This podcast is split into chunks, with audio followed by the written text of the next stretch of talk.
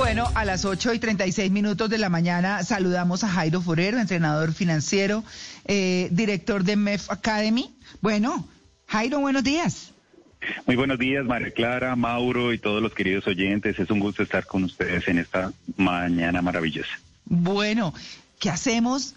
Yo decía, o aquí comentábamos, perdón, al comienzo del programa, que nosotros no somos una cultura de invertir, pero es que ni siquiera tenemos educación financiera.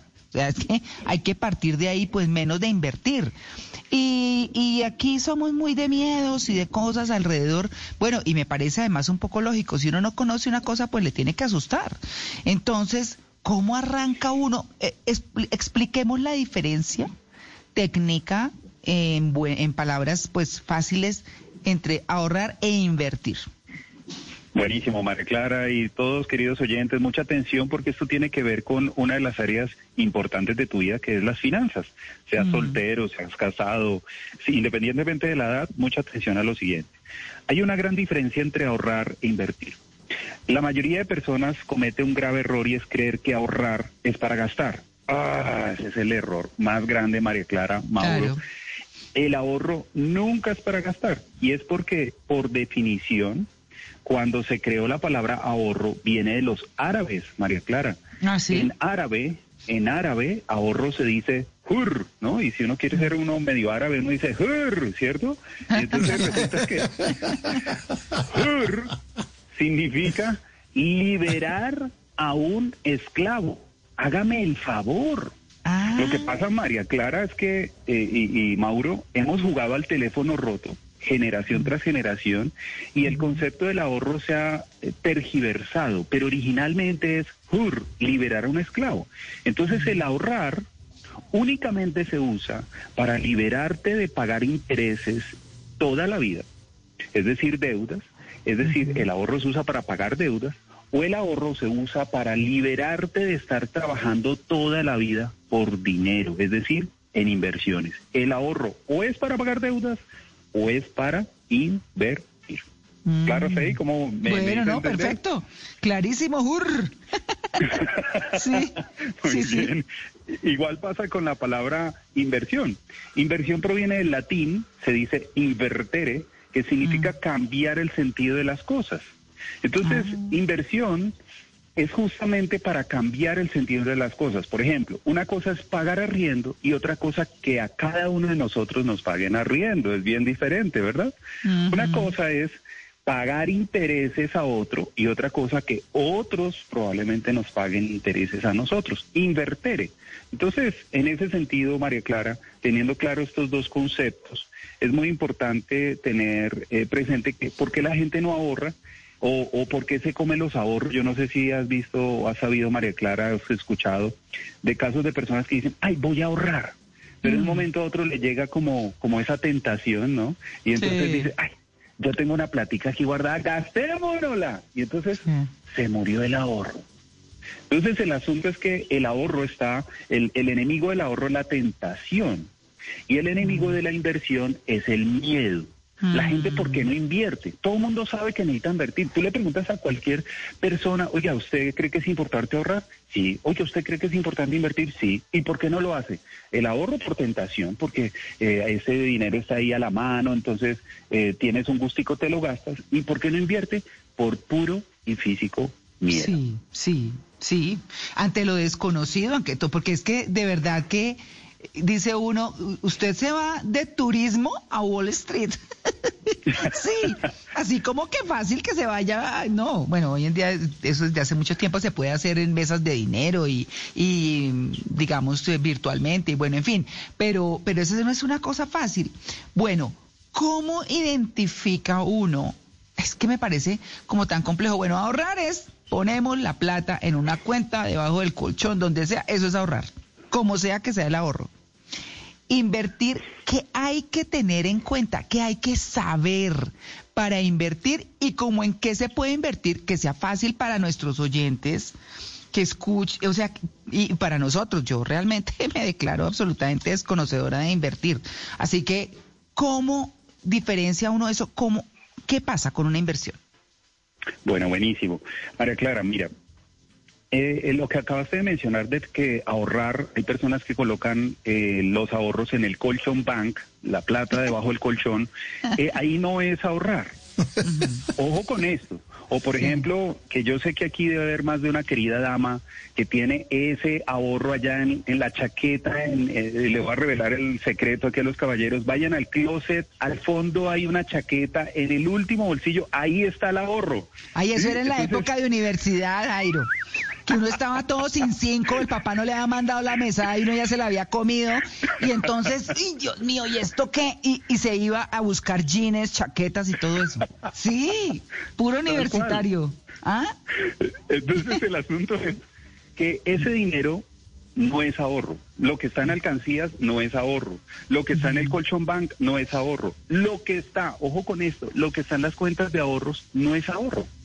Porque el ahorro tiene una condición, María Clara, y es que debe estar en un lugar donde al menos, al menos produzca lo de la inflación de nuestro país. Tal vez muchas personas acá dirán, no, Jairo, pero aquí yo la única inflación que tengo es que me subió de kilos y todo el asunto que es eso de la inflación.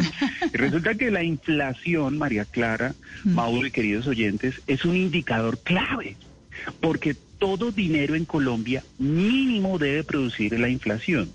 Si tú tienes el dinero debajo del colchón, querido amigo, querida mujer, tu dinero está perdiendo valor. Es, fácil, María Clara, mira, un millón de pesos en Colombia en el año 1950 es una persona multimillonaria con un millón de pesos de 1950. Hoy por hoy una persona tiene un millón de pesos y eso es pim pum pum pum pum se desapareció. Sí, mercado y, y es porque Exacto, porque el dinero va aumentando, digamos, tiene un valor en el tiempo y eso es lo que se llama inflación. Entonces en Colombia, por favor queridos amigos, llámale ahorro cuando tú tienes ese dinero y mínimo te produce la inflación, es decir, estamos alrededor, para redondear cifras, ponle un 3% anual. Entonces eso mínimo que debe ser un bendito CDT que al menos te rinda el 3% anual. Eso es ahorro. De resto, ese dinero que tú tienes guardado por allá y todo el asunto está perdiendo valor. Entonces los ahorros mínimo 3%. Ahora, ¿cuándo le llamas inversión? Cuando ya gana más que eso, María Clara. Sí. Eh, y miren, les, les, voy a poner un reto a todos los que están escuchándonos. Ahora que terminemos el programa, no lo vas a hacer ahorita, pero cuando termines el programa, entras a Google y busca los mejores fondos de inversión en Colombia. Así, es lo único que tienes que escribir. Los mejores fondos de inversión en Colombia. Ahí te va a salir una página que es pública y que hace una recopilación de ello y se llama Ranking. Y ahí aparecen una cantidad, María Clara, una cantidad que hay para escoger. No, no, hay nada más bonito como cuando tú vas a un supermercado y tú encuentras variedad, ¿cierto? Pues la gente cree que los fondos de inversión pareciera que eso fuese escaso, como que eso es una cosa oscura, nebulosa. Y no, queridos, en Colombia hay 312 fondos de inversión diferentes hay unos mejores que otros, hay para escoger. Entonces tú buscas ahí en Google los mejores fondos de inversión, busca ahí en el listado que te sale algo que dice Rankia con K, eh, eh, Rankia, y ahí te aparecen una cantidad y vas a ver que se pueden abrir fondos de inversión desde 50 mil pesos y vas a ver unas tasas de rendimiento allí que son mayores del 3%. Entonces, si por ejemplo, alguien me dice, Jairo, yo tengo un CDT y tengo eh, 200 mil pesos eh, con un CDT y me está generando el 3%. Ah, querido amigo, felicitaciones, usted tiene un buen ahorro. Pero si me dice, Jairo, y tengo adicionalmente otros 200 mil en un fondo de inversión que me está rentando el 10% anual. Ah, querido amigo, entonces usted tiene esos 200 mil en inversión. Hasta ahí, ¿cómo vamos, María Clara? No, bien, pues ahí sí, claro, vamos entendiendo poco a poco. Bueno, Malena. Sí. Jairo, buenos días. Tengo una pregunta. Esas aplicaciones que están surgiendo ahora, que permiten invertir en acciones de la Bolsa de Valores colombiana, que son creo yo, nuevas, que están cobrando ahora entre los jóvenes bastante mm, relevancia, ¿son seguras? ¿Si es bueno invertir ahí? Bueno, muy buena pregunta. Y aquí para responderte quiero decirte que hay tres niveles de inversión. Algo así como primaria, bachillerato, universidad.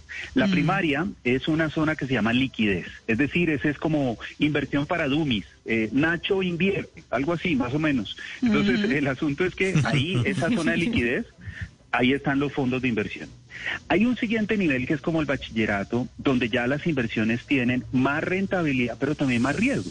Entonces, eh, eh, ¿sabes cuál es el, error?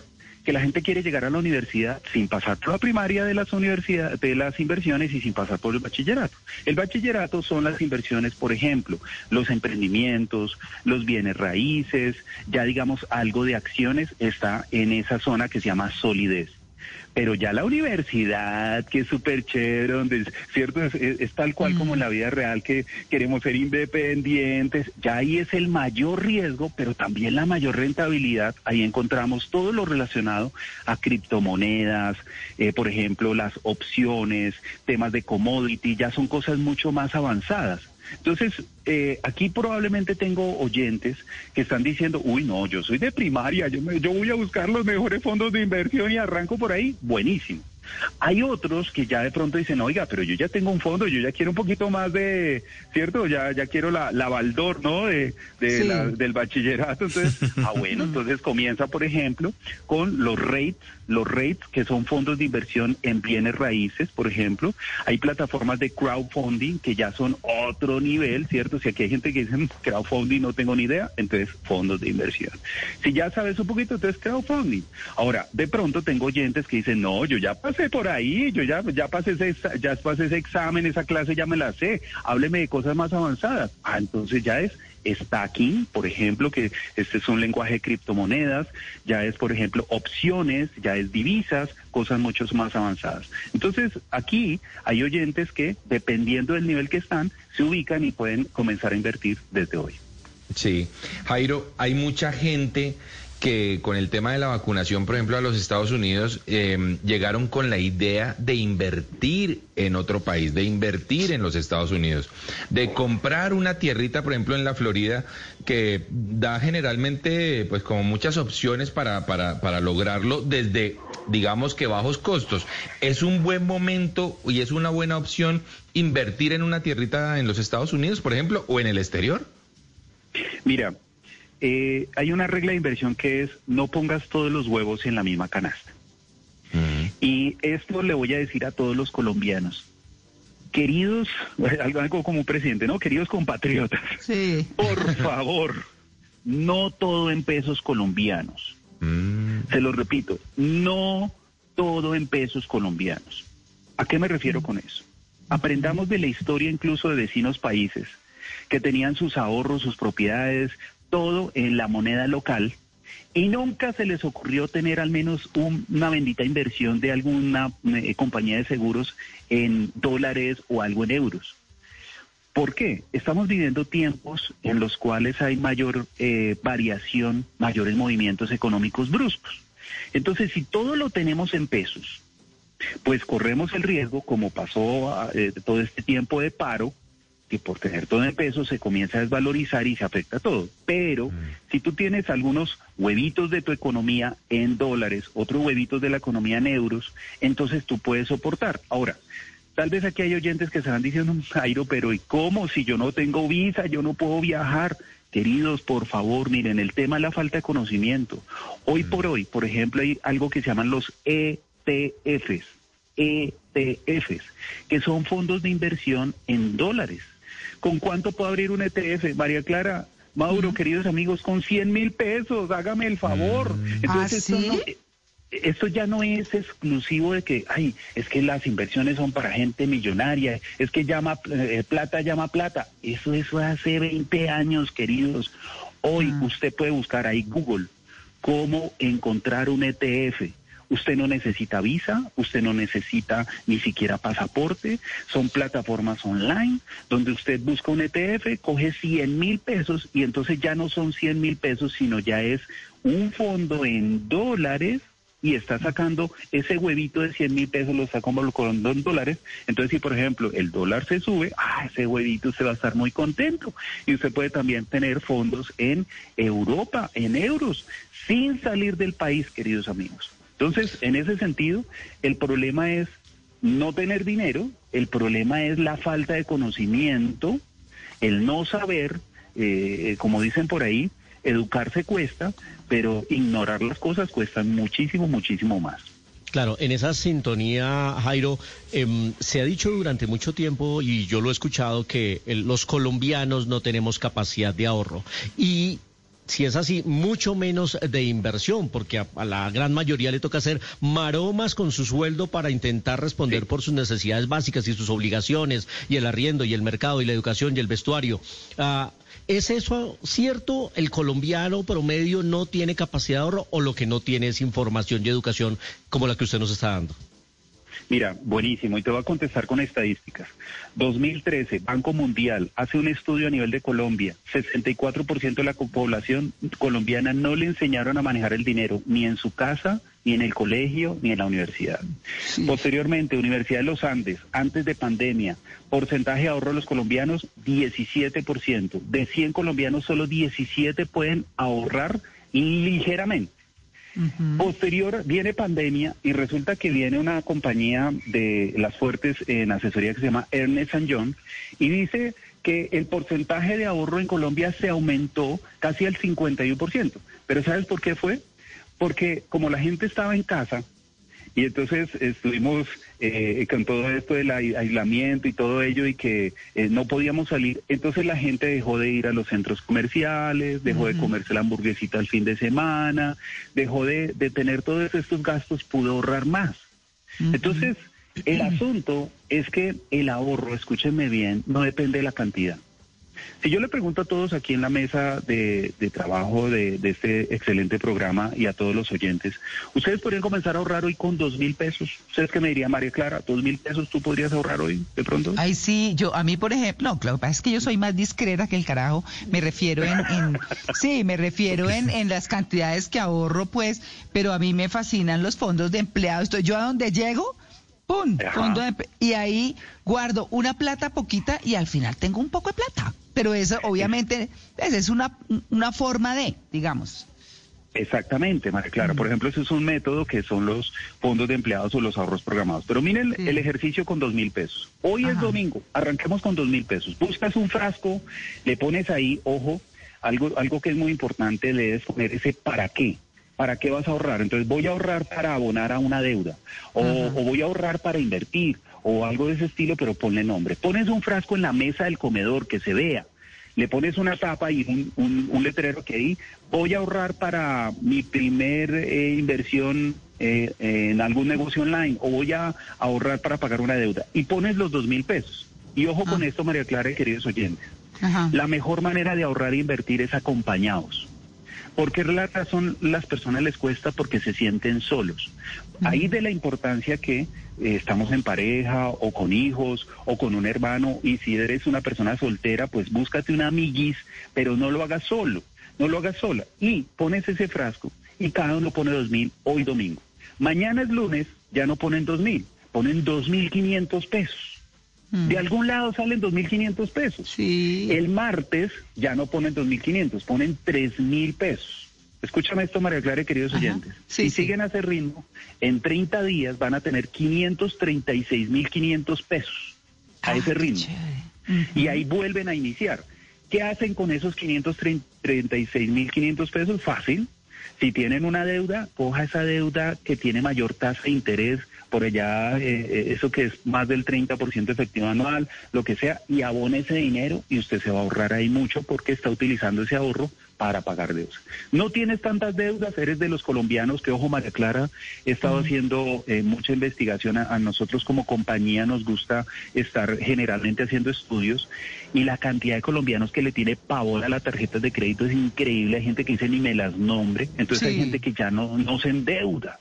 Entonces, ¿qué hace usted con esos 536.500 pesos? Pues vaya, ábrase un fondo de inversión, llame, pregunte o mínimo un CDT, pero póngalos a producir más de la inflación nada de colchón bank, nada de alcancías, nada ya de el closet y la chaqueta, nada de eso. Mínimo un CDT, eso es lo básico, si no un fondo de inversión y si no puedes buscar otras opciones como los ETF. Claro, pero aquí, no, adelante, María Clara. Perdóneme, Mauro, me le atravieso así, pues, como burro en una vía, pero es que... Adelante, por favor. Es que está diciendo Luis Carlos en el chat que me parece bien, o sea, me parece bien aclarar, el frasco no me da el rendimiento de la inflación, entonces no sería ahorro. Sería una plata que uno guarda para poder generar un ahorro en otro en otro procedimiento. Ajá. Es, exactamente, ese es el método, porque lo que pasa es que si tú tienes dos mil pesos, bueno, no te van a abrir un CDT con dos mil pesos, no te van a abrir un fondo. Entonces tú lo que haces es que, eh, porque es que mira, el concepto es este. Eh, oye, ¿y usted por qué no ahorra? Ah, es que no me alcanza. Oye, ¿y usted por qué no ahorra? No, es que a mí no, no, no, no, no me rinde el dinero. Eso es mentira, eso es un pensamiento, escúchenme bien, una cosa es la realidad y otra cosa es lo que la gente se cree. Miren, si hoy pueden ahorrar dos mil pesos, colóquenlos en el tarro. Mañana ponen los dos mil quinientos pesos, ya tienen cuatro mil quinientos acumulados. El martes ponen tres mil, ya tienen siete mil quinientos acumulados. Sí se puede. Lo primero es llegar y uno eh, discúlpeme la expresión, pero es comerse el cuento de que sí se puede y llegar y decir, oiga, yo sí puedo ahorrar. Ahora, escuchen esto, mucha atención. Gente que dice, es que Jairo, yo no estoy produciendo dinero. Miren formas de ahorrar que, por ejemplo, son increíbles. Yo no sé si conocen de estos eh, jóvenes que, por ejemplo, duran dos horas en el baño con la ducha caliente, ¿cierto? Dos horas metidos en la ducha, que sale aquel vapor debajo de la puerta, ¿cierto? Y ya Tengo hijos adolescentes, sí. Entonces, por ejemplo, formas de ahorrar. Eh, querido joven, venga para acá. ¿Ve el recibo del agua? ¿Ve el recibo del gas? Hoy lo nombro gerente del agua, gerente del gas. Si usted hace que el próximo recibo eh, llegue más bajo, ese dinero, la mitad es suyo para que se lo gaste y la mitad es porque le voy a abrir un CDT o le voy a abrir un fondo de inversión. Y qué buena estrategia. Miren, queridos, hoy por hoy necesitamos enseñarle a nuestros hijos que ahorrar no solo es financiero, es también ecológico. La huella de carbono que deja un muchacho de dos horas bañándose con agua caliente es increíble. Entonces, esto es conciencia financiera y ecológica. Entonces, todos podemos aportar. Los muchachos en casa podemos ahorrar también. Entonces, en ese sentido, esto es en familia y unidos, creer que sí se puede. Y de 2000 en 2000, como dicen las abuelas María Clara, de granito en granito, la gallinita va llenando su muchecito. Bueno, eh, yo creo que, tenemos dudas, Jairo, y, yo creo que valdría la pena como cerrar este, este tema en el próximo segmento. Le dedicamos unos minuticos más para decir, bueno, ¿cómo puedo comenzar a invertir? ¿Cómo identifico? Eh, además de meterme en Google, o bueno, sí, metiéndome en Google, no sé, como sea, pero una forma de orientarnos en seguir hacia la inversión, que es como nuevo para, para muchas personas. ¿Le parece? Claro que sí, María Bueno, muy bien, entonces 8 y 59, ya regresamos, estamos en el Blue Jeans de Blue Radio. Bueno, a las 9 y 19 minutos de la mañana vamos a cerrar nuestro tema central porque quedamos un poco en punta. Explicamos que era ahorrar, eh, que suena como una tontería, pero que tiene su, su punto, eh, que era invertir, en dónde invertir, pero cómo invertir es tal vez en lo que vamos a terminar hablando. Y hablamos de un método interesantísimo de ahorrar dos mil, el otro día dos mil quinientos, al otro día tres mil, en fin, y al final tiene uno algo más de 500 mil pesos para meterse a invertir. ¿Invertir en qué? Jairo Forero, que es entrenador financiero y nuestro invitado de hoy. Jairo. Bueno, María Clara, pues qué gusto. Eh, invertir en aquello primero que podemos eh, conocer y entender. Uno de los errores eh, críticos es invertir en algo que no entendemos. Entonces, por ejemplo, si una persona está de ceros, de ceros, María Clara, pues una inversión también es la educación. Eh, Adquiera un curso de, inversiones. Hoy por hoy hay una cantidad de cursos, de em, formas en las cuales podemos aprender a invertir y de esa manera ya tenemos claridad. Por ejemplo, ahora dije algunas palabras que para algunos dijeron, mm, no tengo ni la menor idea. Entonces, por favor, evite invertir en algo que no comprende. ¿Sabes cuál es? Que el miedo, el miedo es eh, en realidad algo que se ubica en el cerebro en la parte posterior. Es una zona que se llama la zona reptiliana y es donde está el instinto de supervivencia. ¿Y cómo reducimos ese, ese, ese miedo? Es con información. Así que en ese sentido, eh, la educación es la primera inversión que deberíamos tener. ¿Usted quiere saber más de fondos de inversión? Eh, hay cursos de fondos, de fondos de inversión. Yo tengo, por ejemplo, un curso de fondos de inversión y entonces ya la persona se prepara y dice, ah, ya entiendo. ¿Cómo es que se llama su, su canal, Jairo? Ya, mi canal se llama Jairo Forero. Buscan en YouTube Ah. Jairo Forero y ahí, ahí lo encuentran. Bueno, muy bien. Y ahí está cómo invertir, por ejemplo. Sí, inclusive les recomiendo uno de los primeros de los videos más recientes que se llama Los tres errores que la mayoría comete a la hora de invertir y cómo evitarlos. Ese es un video que todo el mundo debería ver. Y uno de los errores es ese, María Clara, que no es solo tener el dinero. Y pensamos que la primera inversión es, venga, ¿qué negocio me va a dar? Eh, que si invierto en los meteoritos, como tú dices, oiga, antes de inver- inver- invertir en meteoritos o en una estrella, Sí, sí. Comience con las cosas de aquí a la tierra, lo práctico, sea práctico.